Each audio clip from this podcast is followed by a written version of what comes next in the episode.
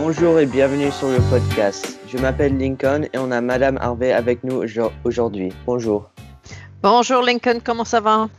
Je vais bien et vous? Très bien, merci. Donc aujourd'hui, on a aussi Ina qui va nous parler un peu sur ce, euh, sur ce qui se passe en Arménie. Bonjour. Hello, thank you for having me, Lincoln. Thank you for coming. Um, so, could you give a little background information on what is happening in Armenia for the people that don't know what is going on? Of course. So, basically, um, this whole conflict is kind of happening in a region called Artsakh or Nagorno Karabakh. And basically, the Armenians are like indigenous to this territory in Eurasia or the Armenian highlands. And um, during the 1920s, the region known as Nagorno Karabakh was placed under the jurisdiction of Azerbaijan by the Soviet authorities, such as Stalin, um, even though the major population was um, Armenian.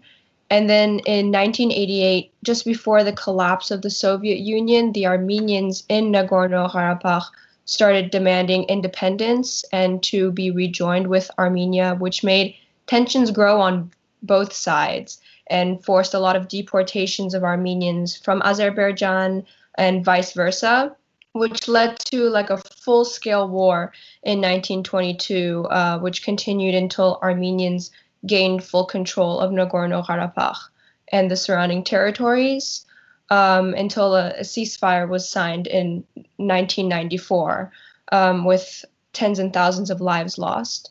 Um, and so it's still, the conflict still remained to this day, um, um, which is kind of the background on what happened on the, the morning of September 27th, 2020, which was when Azerbaijan attacks Artsakh um, on the border around Stepanakert and attacks like that hadn't really happened um, since the ceasefire on uh, in 1994. How does it affect you as as a young a young American of Armenian heritage, Ina? Would you say? It is definitely uh, it was definitely stressful when it happened when we heard you know we have family everywhere here canada armenia so to hear like something like that is happening in my motherland, it can be very stressful.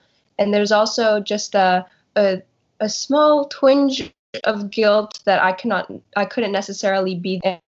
Instead, I was was here. But it was um, really great to see um, on October 11th when 150,000 Armenians gathered in Los Angeles in protest of what was happening in Artsakh um, that is, you know, it's something that fills you up with a lot of pride to see that your um, country is so united, even outside of its of its motherland.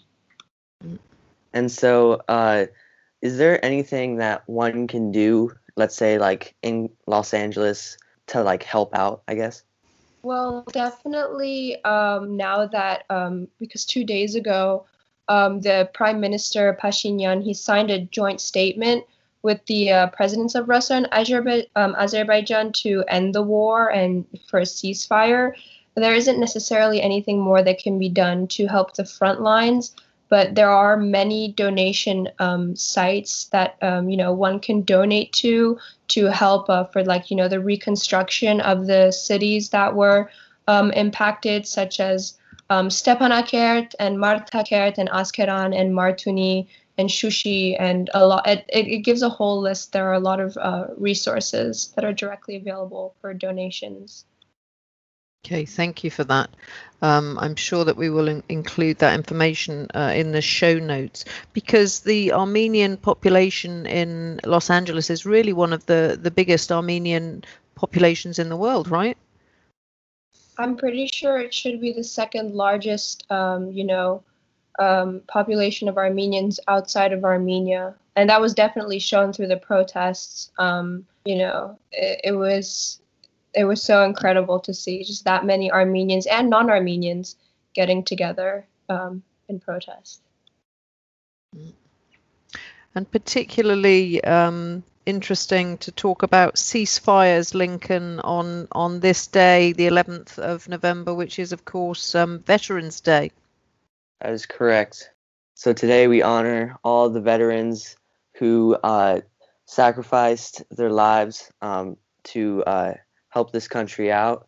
And um, well, my grandfather and my great grandfather both served in the military. So Mhm. uh, today I honor them. And I and do you do you have any family members that were in the military?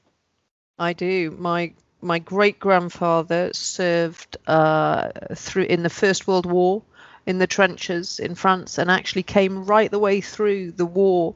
And my father um, uh, said that he would never speak about it. He never ever spoke of his experience, um, which really stayed with me. What about you, Ina? Un- unfortunately, I don't have um, any any war veterans in my family. Just a lot of political prisoners Wow. uh, from Wow. the Middle Eastern region, and um, you know, sur- survivors of the Armenian genocide in my family. Um, but yeah, that's that's about it. But you know, I mean, that's a really important point. And in my video, which I hope you'll watch, um, I actually talk about the frontline workers during COVID because they're very much um, our veterans of 2020, if you like. Um, and I think it's just important to come from a place of honour and respect, as you say, Lincoln. Um, so pretty somber note, but important and important as a, a footnote to Ina's um, incredibly heartfelt um, explanation there. Uh, so we all, I would say, we're all grateful for those that have served um, and are serving. So, um, and- Absolutely. And, so, um, a question for Ina again. So I know you're in uh, like the ASB, all that. Um, is there anything that's gonna go on regarding uh, LILA, uh, like during Thanksgiving or beforehand?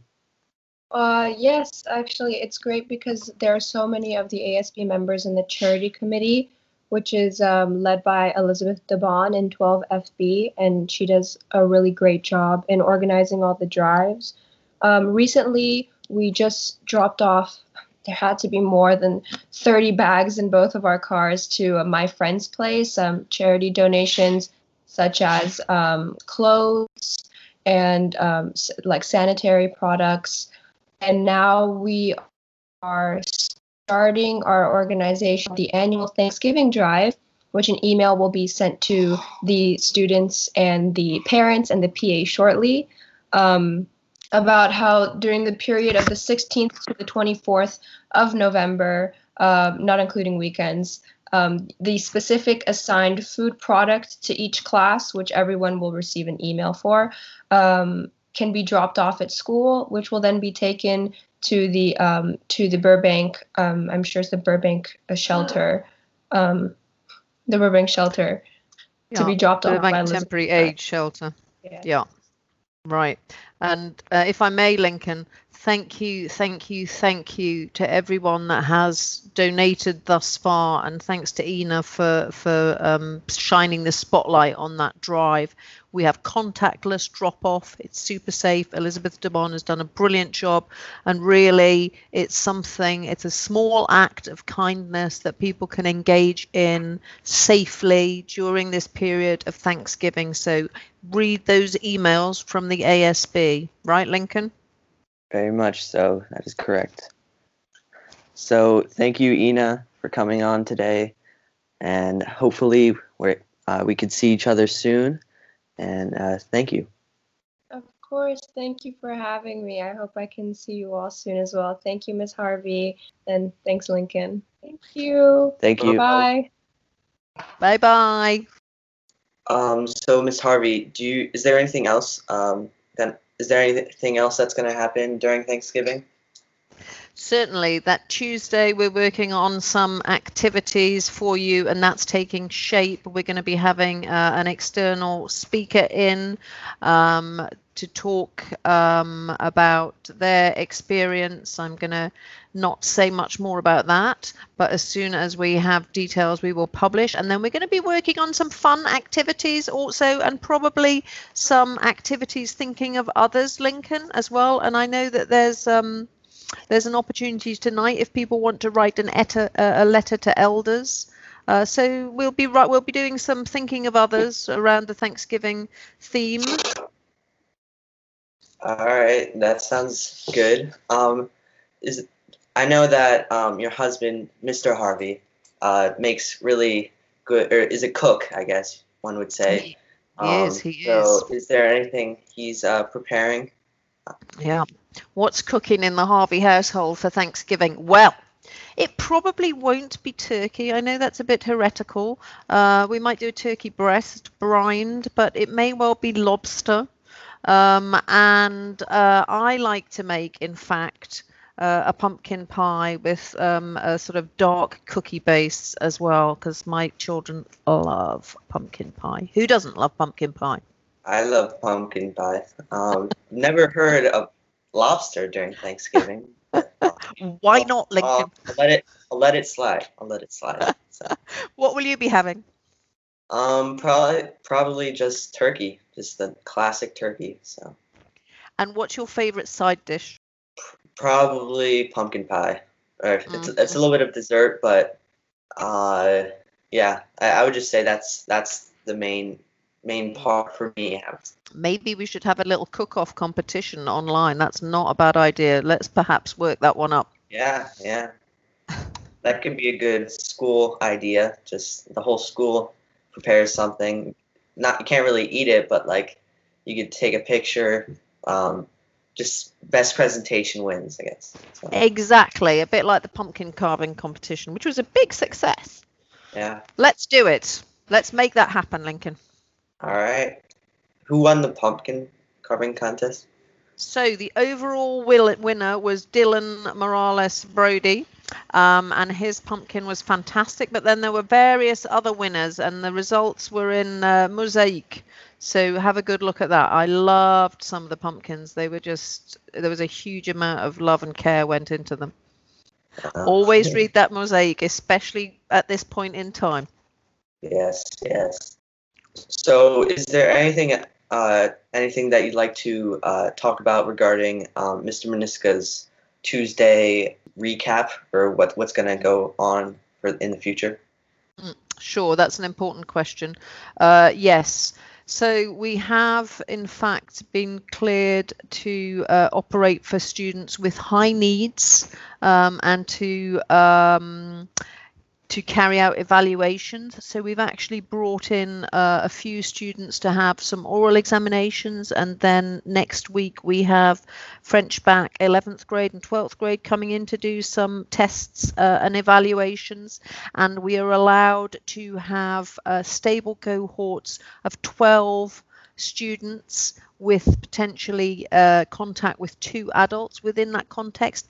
But let's be clear, it has to be for evaluations and for special needs. But we're going to be doing our absolute utmost to get as many students across as many grades in the campus for the purposes of um, evaluation and um, you know talking a little bit about well-being before the December break. So please expect to receive a communication from me on that front very soon. All right, sounds good.